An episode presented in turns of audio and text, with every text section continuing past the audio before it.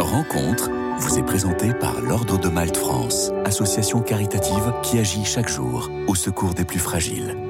Bonjour à tous. Aujourd'hui, j'ai la joie d'accueillir Paola Dewayi. Bonjour. Bonjour. Merci beaucoup d'être avec nous, cofondatrice et porte-parole du collectif Lutte et Contemplation, un, collectif qui vient de voir le jour et dont la vocation est de porter une voix chrétienne dans les luttes écologiques et sociales, rien que ça. Avant de parler de la nouvelle exhortation apostolique Laudate Deum, louer Dieu sur l'écologie euh, qui est parue le 4 octobre dernier, huit ans après Laudate aussi, louer soit Dieu, et à l'approche de la COP 28 à Dubaï. Paola Douayi, je voulais vous demander, vous qui êtes à l'initiative de ce collectif, quelle est son intuition? Comment est-ce que lutte et contemplation voient-ils le jour? Merci pour cette question.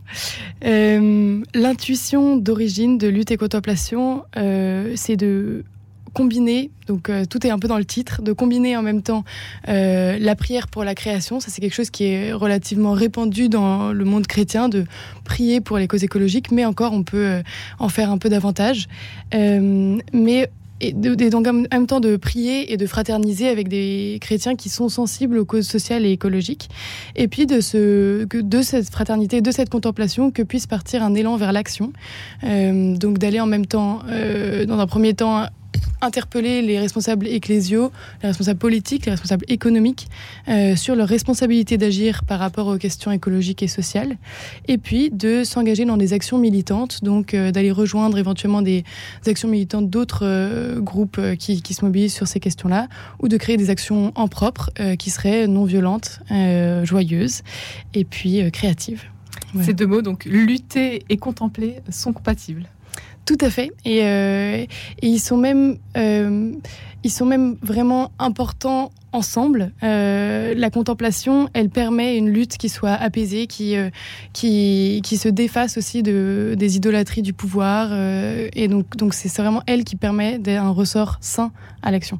Et l'intuition, alors, elle est portée par un, groupe de jeunes parisiens?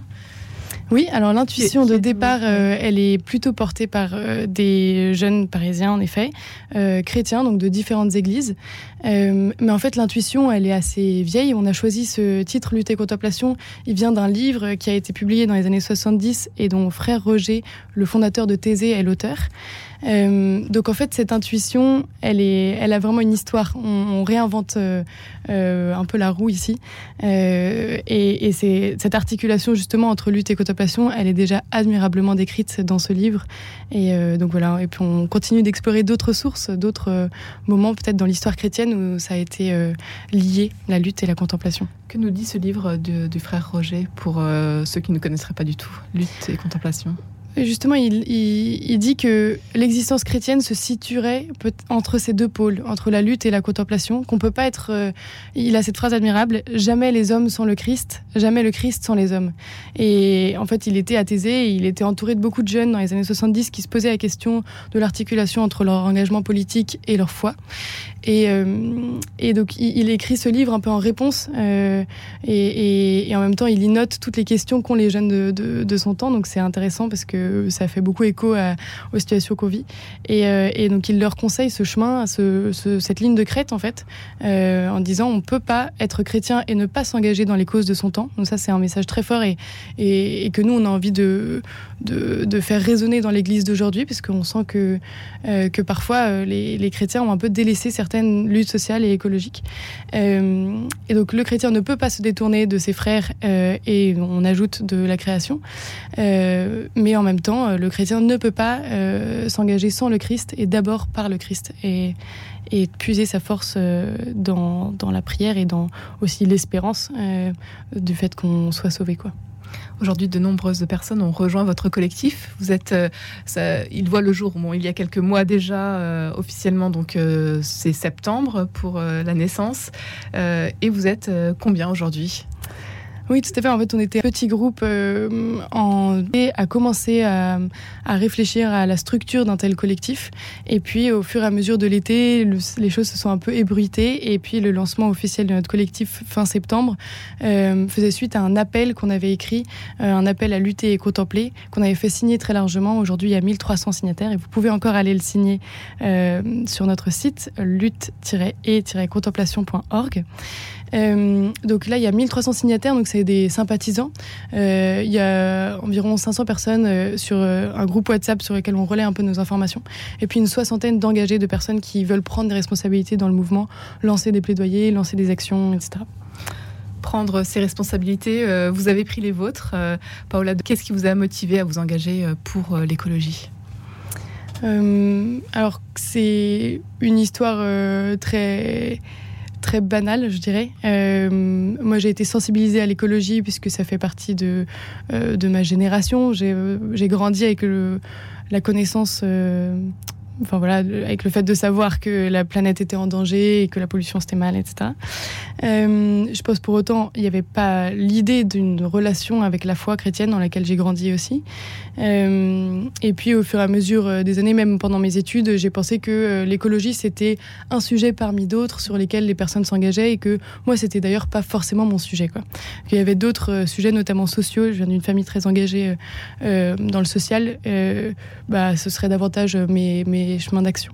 Et puis, je pense que comme pour beaucoup, Laudato aussi a été euh, vraiment un moment marquant euh, d'articulation entre euh, le social et l'écologique et, et, qui nous a fait bah, réaliser que c'était impossible de, de, traiter ces questions de manière séparée et que sans écologie, euh, il n'y aurait pas de social.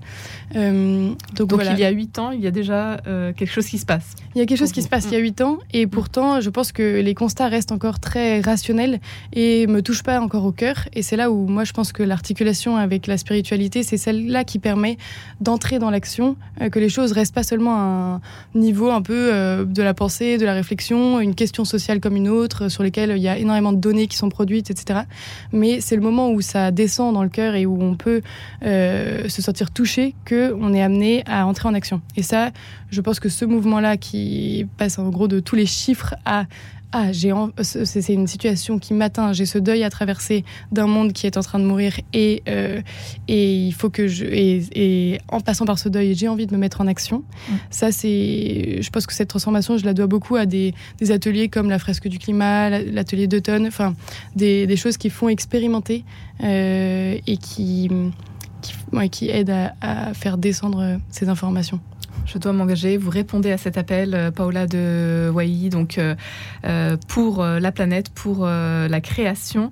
Aujourd'hui, Laudate Deum, ce deuxième texte si ce n'est, enfin, est-ce qu'on peut parler de suite? Je, vous laisserai répondre, mais comment est-ce que vous l'accueillez, vous, cette, nouvelle exhortation apostolique? Nous, on l'a accueilli au sein du mouvement Lutter Contemplation comme une grande bénédiction. Euh, on s'est senti même presque personnellement béni par ce texte. Euh, il est intervenu euh, une semaine après le lancement officiel du collectif. C'était pas tout à fait un hasard, mais tout de même. Et, et c'est vraiment. Il y, y, y, a deux choses, notamment, qui me frappent dans ce texte et qui répondent complètement à, aux intuitions de notre collectif. La première chose, c'est c'est la, violence avec laquelle, enfin pas la violence, pardon, mais la, fermeté avec laquelle le pape fustige le paradigme technocratique. Donc c'est vraiment son, expression, le paradigme technocratique. Il est, euh, voilà, il est très ferme sur les questions de greenwashing, sur un marketing qui, euh, qui est trompeur par rapport aux conséquences de, certains projets écocides, euh, à la recherche du profit, à l'accroissement des capacités humaines. Il cite notamment le développement de l'intelligence artificielle, pardon, globalement l'accroissement d'un pouvoir déraisonnable euh, dans des mains humaines.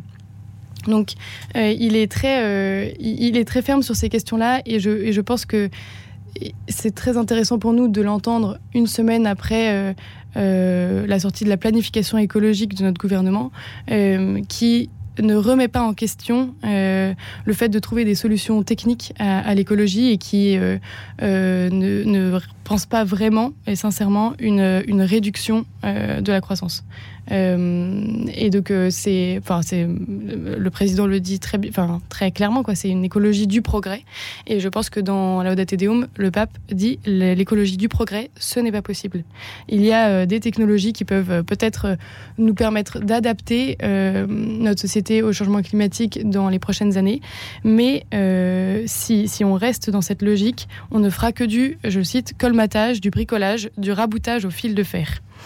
Et, ça, c'est en, opposition à euh, un changement euh, de voilà, un changement d'idéal quoi, euh, auquel appelle le pape, qu'on puisse imaginer la société autrement que comme une course au profit. voilà. Le constat finalement, c'est un peu un échec aujourd'hui, donc il faut passer du tout au tout, se bouger. Oui, alors un échec, je, pense que c'est pas forcément un, échec, mais c'est l'idée de vraiment mettre en relation euh, cette course au profit et la situation dans laquelle se trouve la création aujourd'hui. En fait, elle n'a pas été mise en échec, cette rationalité productiviste, euh, puisque ce paradigme technocratique, pour l'instant, il se nourrit très bien lui-même et il n'est pas, pas beaucoup mis en échec, justement, pas assez. Lutte et contemplation, c'est le nom euh, de votre collectif, Paola de Wally aujourd'hui euh, dans votre lutte Quels sont euh, vos projets Quels sont les défis Quelles sont les choses qu'il faut absolument euh, mettre en place pour faire changer les choses? Alors, les défis pour le collectif, ils sont doubles. Il y a peut-être des défis internes qui sont voilà, de, permettre une croissance saine à ce collectif, de permettre de, faire participer toutes les personnes qui souhaiteraient s'y engager. Donc ça, c'est forcément un défi de faire communauté et de, de, permettre au plus grand nombre possible de sentir cette fraternité qui nous tient à cœur et qui pour nous est vraiment, je le répète, la source de notre engagement. Euh, donc là, on, est en train de créer des petites équipes locales euh, partout en France pour permettre euh, justement à des personnes intéressées de se retrouver. donc ça commence un peu à émerger à Lyon, à Nantes, à Marseille peut-être.